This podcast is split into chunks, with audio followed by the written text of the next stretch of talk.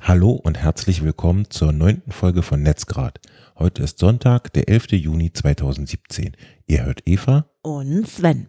Wir sprechen unter anderem über die Maker Fair Berlin Das FSFE.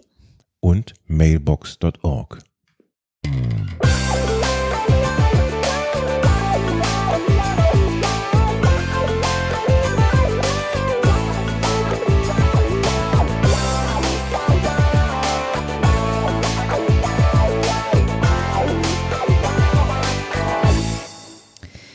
Wir waren gestern auf der Maker Fair Berlin. Das ist eine Art Festival slash Get-Together slash Messe für ähm, Inspiration, Kreativität und Innovation. Und wenn man es mit den eigenen Worten wiedergibt, ist es ein, eine Zusammenkunft von Nerds, die sich mit technischen Sachen beschäftigt haben und daraus etwas gebaut haben. Nämlich zum Beispiel R2D2s. Die habe ich dort gesehen. Die scheinen dich beeindruckt zu haben. Oh ja. Ja, mich hat beeindruckt, dass äh, einer, der mit einem dieser R2D2s rumgefahren ist, gesagt hat, wie lange man daran baut. Und das war, wenn ich mich recht entsinne, so um die zwei Jahre. Der Wahnsinn. Das ist der absolute Wahnsinn. Ähm, noch beeindruckt hat mich unter anderem das Projekt Elite of Light, ähm, die mit super einfachen Mitteln äh, Licht dorthin bringen, wo es bisher keines gibt in ganz arme Regionen der Welt. Das kannte ich vorher nicht. Du sagtest, du kanntest das schon. Ich fand es tatsächlich sehr beeindruckend. Also mit einem Solarpanel, ein bisschen Elektronik und ähm, ja, da Licht hinzubringen ähm, zu den Armen und denen dann eben das Leben ein bisschen angenehmer zu gestalten. Ich fand das super. Also das so eine Sachen ähm, hat man da mehrere getroffen, unter anderem ähm, Es waren eine Menge Bastler vor Ort. Die einen Ja. haben Produktives gemacht, die anderen haben den spielerischen Trieb ausgelebt. Genau, also da gab es eine ganz bunte Mischung für alle, ja? große und kleine Menschen. Das war wirklich schön dort. Ähm, mir besonders äh, gefallen hat der PyTop und der PyTop Seed. Okay, also ich kann insofern mithalten, dass ich sagen kann, es geht um einen integrierten Raspberry Pi, der sich auch die Beere nennt, richtig? Ja, genau. Und das ist ein, pff, ein ganz kleiner äh, Laptop. Nein, Quatsch, ein ganz kleiner Computer. Ein Platinencomputer, genau. Der ist alles, ähm, was man braucht, um ähm, ein PC zu betreiben auf einer äh, Platine, was sonst in einem großen Gehäuse stecken würde. Und die haben diese ähm, Platinen, eben den Raspberry, in ja, mehr oder weniger schicke, ich fand sie schick, Gehäuse gesteckt, die dann äh, modular aufgebaut waren und dann einen Laptop äh, abgaben, wenn es fertig war, oder eben ein All-in-One-PC und das mit einem Raspberry. Das fand ich sehr cool. Das sah sehr gut aus und hat ähm, vor allen Dingen die kleinen Besucher der Messe äh, in ihren Bann gezogen. Also wenn man auf Neongrün steht, kann man sagen, dass es sehr gut aussah. Ja. Ähm, was das Besondere daran ist, dass diese Raspberry Pis eben wahnsinnig günstig sind. Das, Ja. Was kosten die so? Um die 40 Euro. Und damit kann man dann einen kompletten Computer bedienen, ne? Darum geht's. Genau, das war, ähm, das war, das ist das, dass man mit relativ einfachen Mitteln eben ja, einen PC äh, betreiben kann, äh, was uns äh, nicht nur an diesem Stand begegnet ist, der, der Raspberry Pi, sondern der ist uns auch noch an einem anderen Stand begegnet, den wir eigentlich viel früher besucht haben, nämlich der Stand der ähm, Free Software Foundation Europe. Der FSFE. Genau, das ist eine Stiftung für freie Software und du bist da mit äh, dem André Klöpfel relativ schnell ins Gespräch gekommen und Gott sei Dank hat er im Anschluss dein Leben verändert. Und wenn ich sage, dein Leben verändert, dann wirst du gleich hoffentlich mit Glanz in den Augen davon erzählen, dass Google doch nicht das Gelbe vom Ei ist. ja, da kommen wir aber später zu. Vielleicht ganz kurz, ähm, was mich an diesem Mann so begeistert ist, hat, ist, dass ähm, er genau wie ich äh, sehr interessiert ist an dem Thema digitale Selbstverteidigung.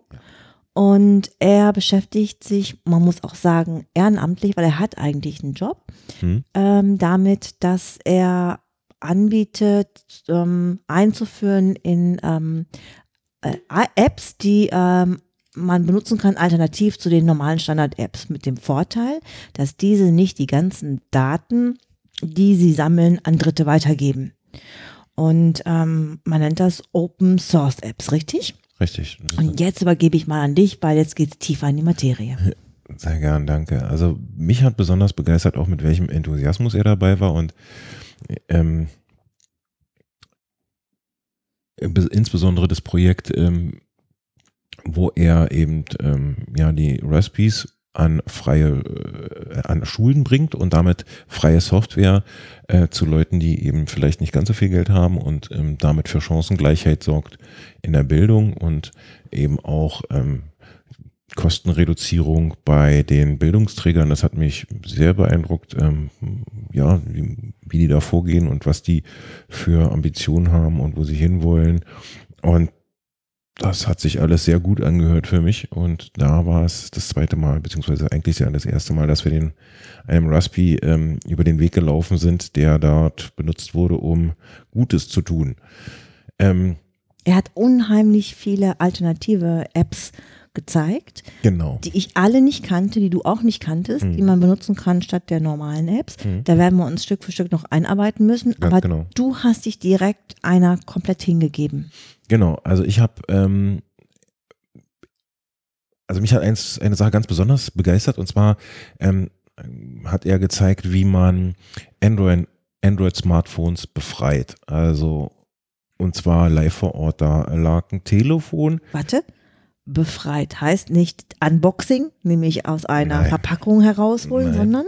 Sondern er hat äh, das ja, Android, was aufgespielt war, quasi ersetzt durch ein alternatives Betriebssystem und hat also das Gerät geflasht, ähm, also ein neues ROM aufgespielt, ähm, was zur Folge hat, dass man dann eben keine Werbung äh, mehr sehen, äh, ja, sagt er, durch Apps keine Werbung mehr ähm, sehen muss, beziehungsweise ähm, Spyware weniger vorkommt oder man eben nicht getrackt wird und vor allen Dingen braucht man keinen Google-Account. Also es ist. Sag es nochmal.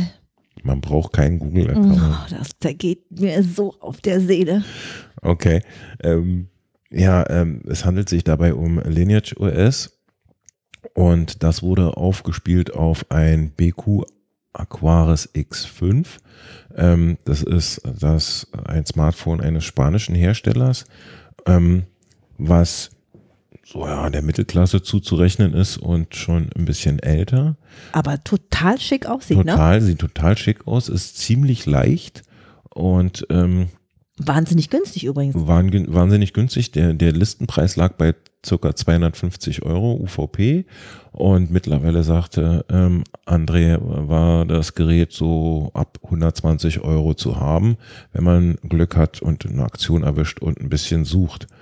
Ähm, und dieses Gerät hat er dann eben zu einem späteren Zeitpunkt, ich bin dann nochmal extra hingegangen, ähm, vor den Augen der Zuschauer äh, an einen Laptop angeschlossen, der unter Ubuntu lief und dann eben die entsprechenden Schritte unternommen, um das bisherige ROM von dem Gerät zu verbannen und das Lineage OS aufzuspielen und damit dann eben eine Alternative zu äh, Google-Diensten zu ermöglichen, beziehungsweise die ganz komplett vom Gerät zu verbannen. Also da wurde dann Apps wurden dann zukünftig aus ähm, von F-Droid, das ist ja sowas wie der Google Play Store, nur eben für freie Software bezogen. Und das war ziemlich cool mit anzusehen. Es ging auch reibungslos, ist allerdings nicht ohne. Man sollte sich sehr genau an die Anleitungen halten, die dort im Netz äh, vorgehalten werden und nicht davon abweichen. Wenn das nämlich in die Hose geht, kann es sein, dass das Gerät anschließend nur noch als Türstopper zu verwenden ist. Ja, bitte. Aber diese äh, BQ-Firma, ja. die dieses Handy zur Verfügung gestellt hat, dort, die ähm, ist ausdrücklich dafür, dass man das macht, ne? Genau, also das ist eine Besonderheit genau dieses Herstellers. Ähm, die andere Hersteller verbieten das und dann ist die Gewährleistung oder Garantie sofort dahin. Ähm, und BQ sagt ähm, ausdrücklich, könnt ihr machen. Und ähm, alles bleibt beim Alten, was Gewährleistung und Garantie angeht, was sehr sympathisch ist. Und sie haben, wie gesagt, wie du schon eben sagtest, auch das Gerät zur Verfügung gestellt, was ich auch nicht selbstverständlich finde. Also finde ich eine coole, eine coole Sache. Ähm, diesen ähm, alternativen App Store oder Play Store. F-Droid muss man aber nicht, äh, da, um den benutzen zu können, muss man nicht zwingend sein Handy äh, flashen oder routen, sondern man kann den auch einfach so installieren und dann neben dem äh, Play Store nutzen und so freie Software über diesen beziehen. Dazu muss man dann ähm, Software aus unbekannten Quellen zulassen auf dem Gerät. Mhm. Einmal zum Installieren des Play, also dieses F-Droid. Das heißt, man muss irgendwo einen Haken setzen. Genau, das wird einem dann aber gesagt, dass man das machen muss und dann kann man den, man wird auch gleich dahin geleitet, zumindest war es auf meinem Telefon so, wenn man den Haken entfernt, dann kann man F-Droid installieren und in der Zuk in zukünftig nutzen. Ähm, wenn man dann den Haken wieder setzt, dann ist man auch weiterhin vor potenziell gefährlicher Software geschützt. Und wenn man dann immer nur den Haken rausnimmt, wenn man eine neue App aus dem F-Droid Store installiert, dann ist man weiterhin genauso auf der sicheren Seite wie sonst auch. Ähm, ich habe das gleich mal ausprobiert und ähm, eine App Conversations installiert, die im Prinzip ein Messenger ist und ähm, auf dem XMPP-Protokoll äh, basiert, also Jabber. Das ist ein Dienst zum Chatten, mit dem man eben ganz normal auch kommunizieren kann, wie jetzt per WhatsApp, ähnlich auch sicher. Und ja, das funktionierte alles super und reibungsfrei. Ähm, dann habe ich ähm, ihn gefragt, was er denn für Alternativen empfiehlt hinsichtlich der, naja, Dienste, die man so üblicherweise mindestens auf dem Telefon braucht, zumindest ich. Das sind so Kontakte, ne? ähm, Termine, äh, Aufgaben und Mail. Das braucht man. Und da hat er zwei Anbieter genannt, zum einen Posteo und zum anderen mailbox.org. Und einen von beiden habe ich mir mal genauer angesehen, und zwar mailbox.org und ähm, war ziemlich begeistert. Und das, äh, jetzt schließt sich der Kreis, führte dazu, dass ich vorhabe, ähm, von Google zu mailbox.org zu wechseln.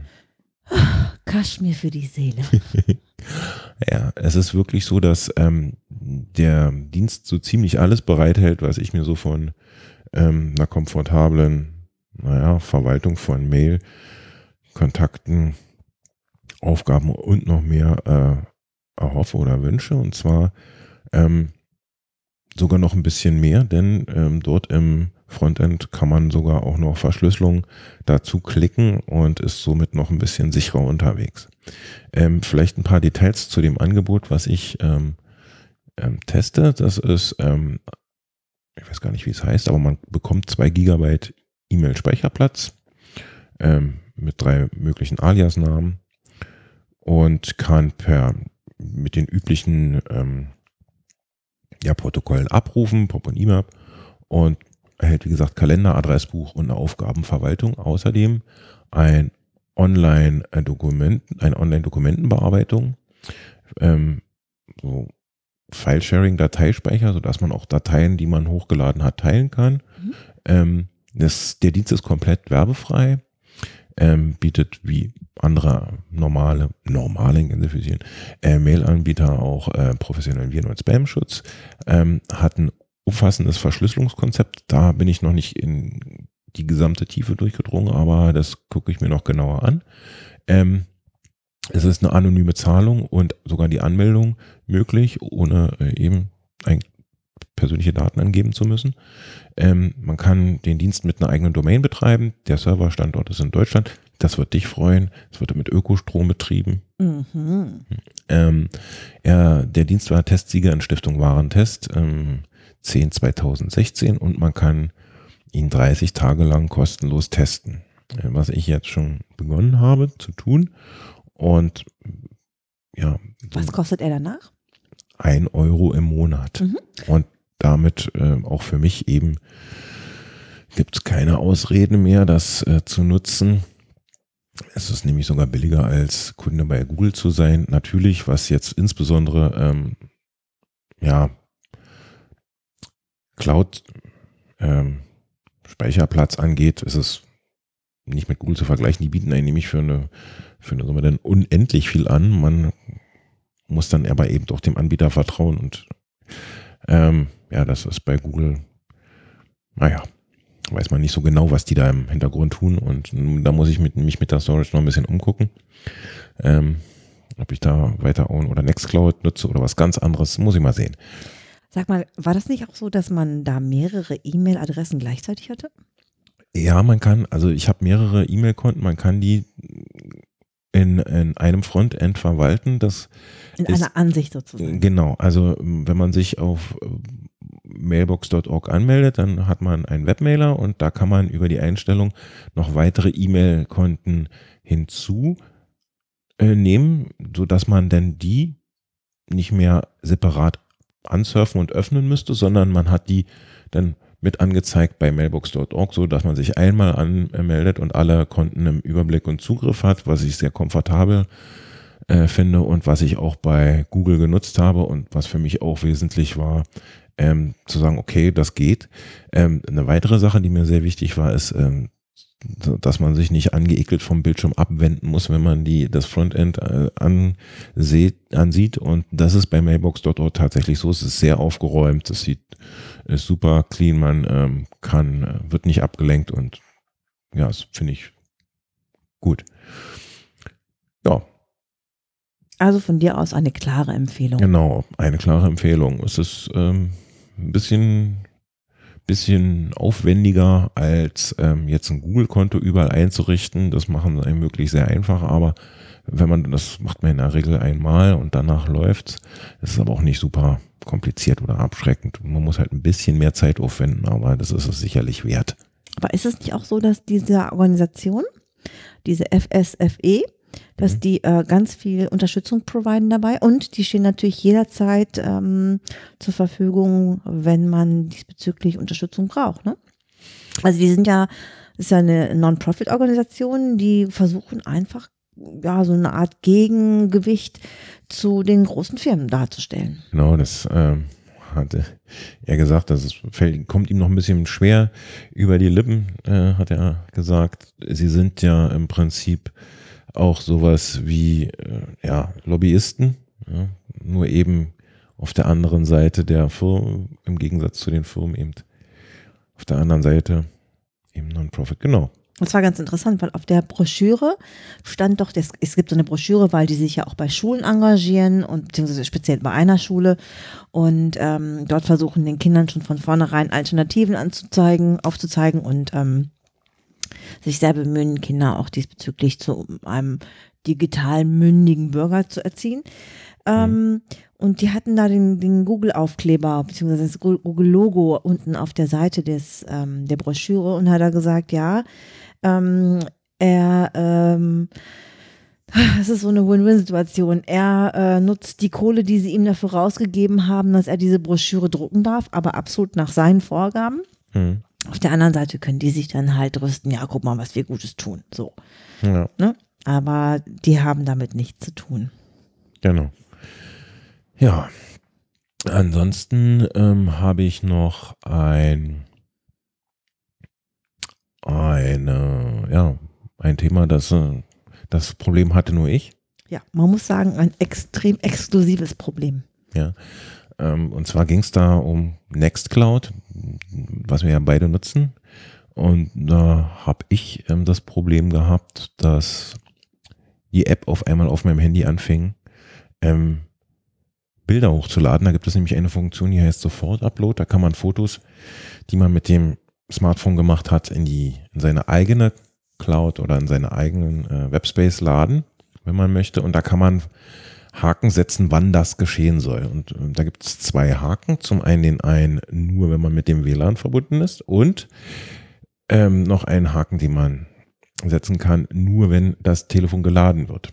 Ich hatte zu dem Zeitpunkt, als mir das auffiel, dass äh, die App ja, wilde Sau spielt, ähm, den Haken gesetzt, nur äh, wenn das Smartphone mit einem WLAN verbunden ist und ich war einkaufen und gucke auf meinem Telefon, äh, weil ich da eben so eine Einkaufslisten-App habe und sehe oben in dieser Informationszeile, dass Nextcloud wie bekloppt anfängt, alle Bilder, die ich jemals gemacht habe, in die Cloud zu laden.